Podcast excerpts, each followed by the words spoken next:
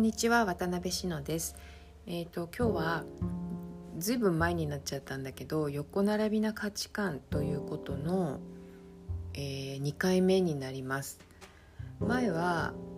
うーんまあ私が制作したものに値段をつけるその方法みたいなことについて話をしたんですけど今回はえっ、と買う時の値段について話をしたいと思います。これは私の帯地はもちろんそうなんだけどそれに限ったことじゃなくてあの今売られている全てのものにそう思うなって思うんですけど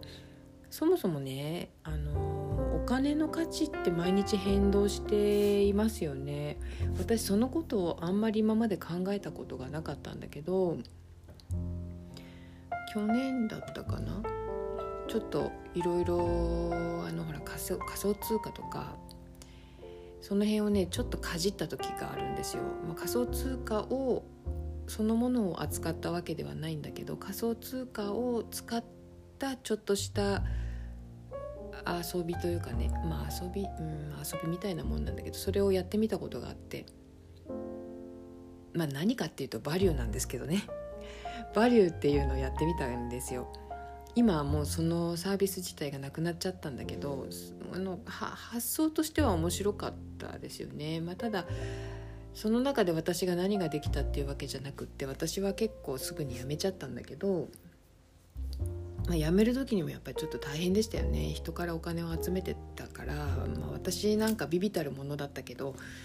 でもあの応援してくれた人はしてくれていたのでその方たちへのなんていうかなご挨拶っていうかねあのきちんとした形でやめるっていうことはなかなかいろいろ考えることがあったんだけどただそのバリューの経験を通してああお金の価値とか物の価値って常に変動してるんだなっていうことを体感したんですよね。でそう思うと円だってドルだって毎日変動してるわけで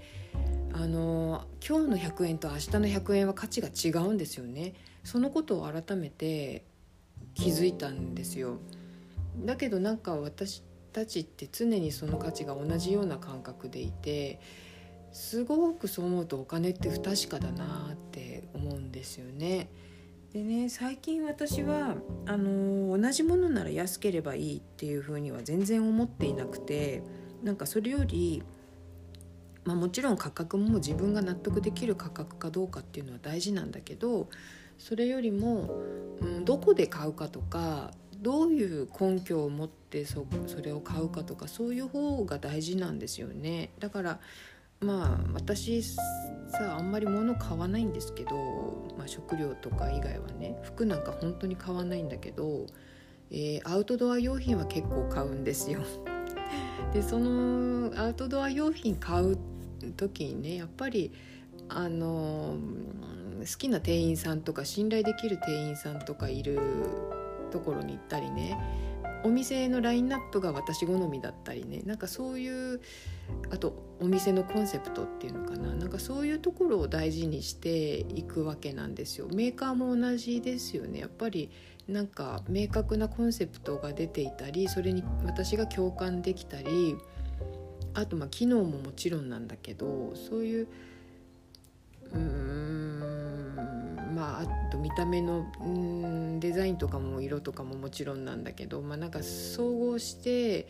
自分がこれが欲しいなと思った時になるべく安いところをっていうふうには全然思わなくてなんかやっぱご縁を大事にしたいんですよね。この人だからこのお店だからお支払いしようっていうなんかお金を出して気持ちいいというかさ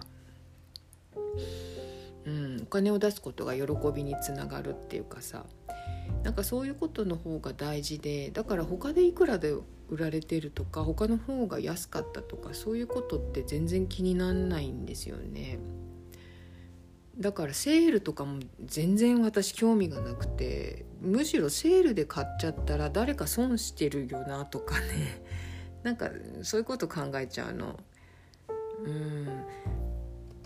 うんだからあの何、ー、て言うのかな。どこで買っても価格が同じっていうのは一見平等なようですごい不平等だなっていうことを思っていて。うん例えばあの小売店っていうのかな。お店はそれを販売するプロであるわけなので必ず手数料は取るよね。だけど、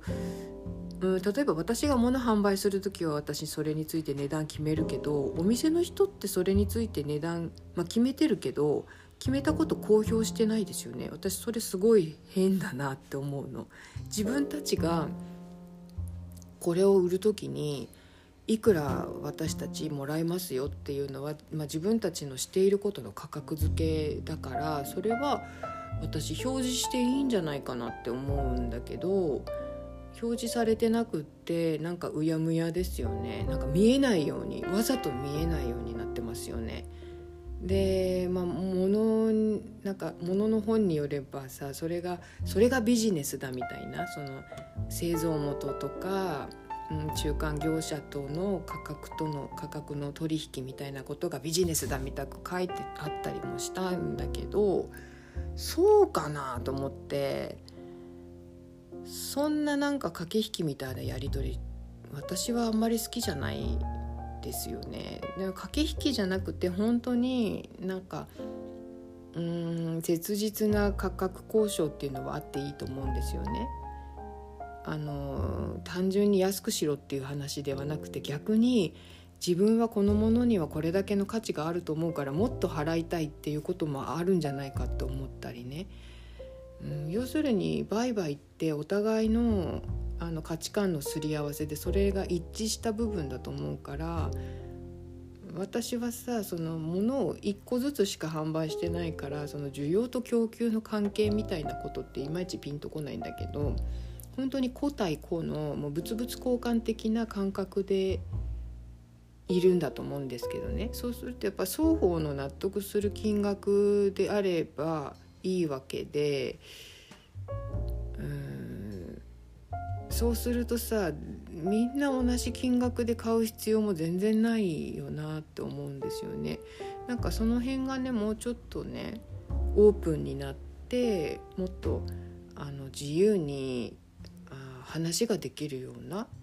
えーと、土台があると楽しいのになっていう風に感じますしそっちの方がむしろ平等じゃないかなって思うんですよね。あの買う側も値段を決める権利があり、えーと、その値段を決めるためにうんその根拠となるものを知る権利があるっていうかうんそんなことをまあ、そのバリューを通してね考えたりしてそれから私も自分のあの作ったものにつける値段っていうことの考えが割とねあの筋が通ってきたんですよ。だから、えーと、いろいろ大変だったし私にとってはかなりチャレンジだったんだけどそのバリューねすごく面白かったですね。そういう意味で学びも多かったしこれからはやっぱりもっともっとあの価格というものが今までとは、えー、違う捉え方になるんだろうなって思うのでそこは見極めていきたいなっていうふうに感じています。なのでまあ私の話になるけど私の作ってるものも今つけてる値段がずっと永続的に続くわけではなくてどんどん変化しています。あのそれも含めて、えー、その根拠となるものをちゃんと明らかにしていけるようにということも考えています、えー、今日も最後まで聞いていただきありがとうございました。それではまた。失礼いたします。